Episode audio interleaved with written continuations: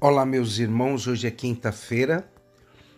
Nós estamos meditando o Evangelho de Marcos, capítulo 3, versículos de 7 a 12. Quem está falando aqui para vocês é o Padre Beto Badiani. E o Evangelho nos diz que Jesus se retirou à beira do mar e junto com seus discípulos, e muita gente da Galileia o seguia. Também muita gente da Judéia, de Jerusalém, da Idumeia, do outro lado do Jordão, dos territórios de Tiro e Sidônia, e foram até Jesus porque tinham ouvido falar de tudo que ele fazia. Então Jesus pediu aos discípulos que lhe providenciassem uma barca por causa da multidão, para que não o comprimisse. Com efeito, Jesus tinha curado muitas pessoas, e todos os que sofriam de algum mal jogavam-se sobre ele para tocá-lo. Vendo Jesus os espíritos maus, caíam aos seus pés, gritando: Tu és o Filho de Deus. Mas Jesus ordenava severamente para não fazerem isso, para não disserem, dizerem quem ele era.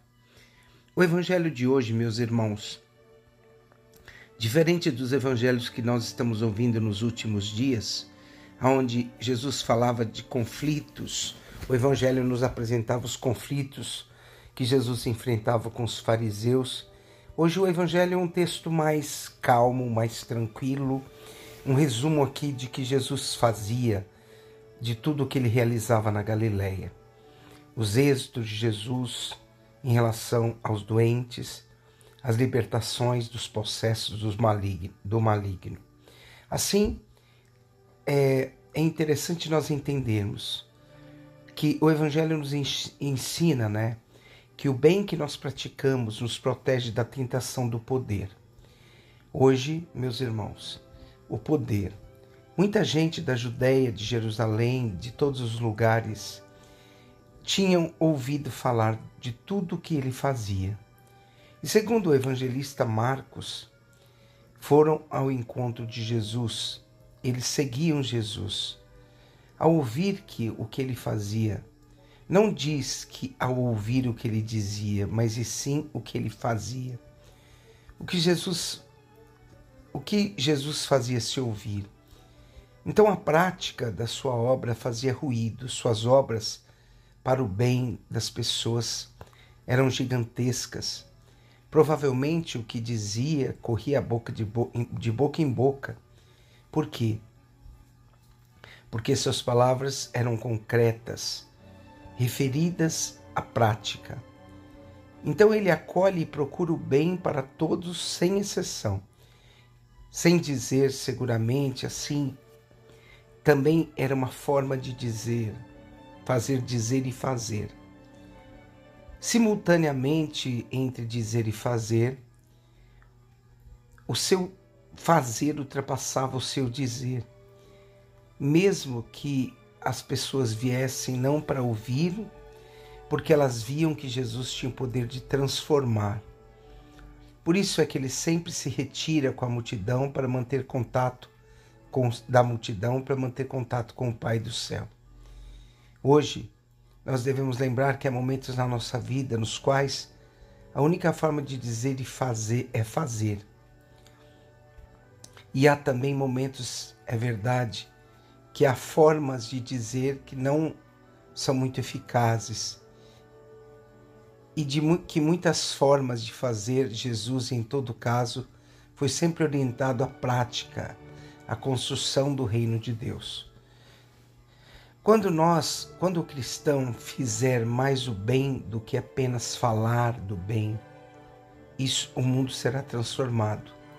Jesus faz presente o bem praticado.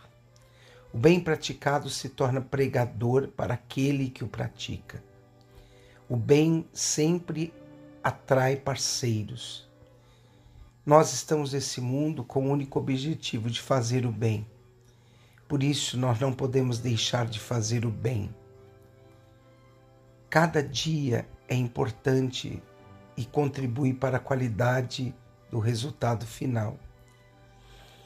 O passado se foi, o futuro só existe na imaginação. Precisamos usá-los para o bem. A nossa vida é um ensaio. As oportunidades perdidas raramente voltam. Viver a vida fazendo o bem. Jesus curava, alimentava as pessoas com a palavra. Ele é o nosso modelo. Precisamos imitar o olhar de Jesus, olhar para Jesus, que sempre procura o contato com Deus. Imitar Jesus nessa atitude de contemplação com o Senhor. A humanidade, ela faz uma caravana em encontro de Jesus. Vinham gente de todos os lugares da Judéia, da Idumeia. E assim, todos nós temos o mesmo desejo como a multidão da Judéia, de Jerusalém, da Idumeia, de Tiro e Sidônia.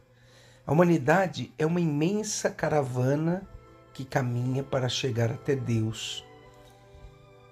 E assim, pois somente com Deus encontra o sentido da sua existência e a plenitude da sua vida. Devemos vencer todos os obstáculos para estarmos ou irmos ao encontro do Senhor. Com Jesus, nós venceremos todas as forças destruidoras da nossa vida. Porque quando Jesus, no Evangelho de hoje, vê os espíritos maus, eles caíam aos seus pés gritando: Tu és o Filho de Deus. E Jesus ordenava para que não dissessem quem ele era. E assim, o Filho de Deus, ele tem o poder de nos livrar das forças do mal os espíritos do Evangelho não aceitavam Jesus, o Filho de Deus. Por isso, eles prestam, eles se colocam contra a mensagem do Evangelho. A presença de Jesus desmascara as forças do mal que até então dominavam o ser humano. Meus irmãos, o que nós tiramos do Evangelho de hoje está profundamente relacionado ao que Jesus fez durante os evangelhos dos últimos dias. Ele veio para dar vida e dignidade ao ser humano. Então vale a pena para nós também hoje estarmos com Jesus, pois Ele é a força das nossas forças, Ele é a nossa vida. Quando Jesus diz na Sua palavra, em João: No mundo tereis tribulações, mas tendes coragem eu venci o mundo. Pedimos ao Senhor que nos dê a força ou a capacidade para lutarmos contra o mal sobre todas as suas formas. Que Jesus seja o nosso modelo para vencermos todos os obstáculos da vida. Que nós nunca limitemos a nossa busca ao encontro verdadeiro com o Senhor. Abençoe-nos o Deus Todo-Poderoso, Pai, o Filho e o Espírito Santo. Amém.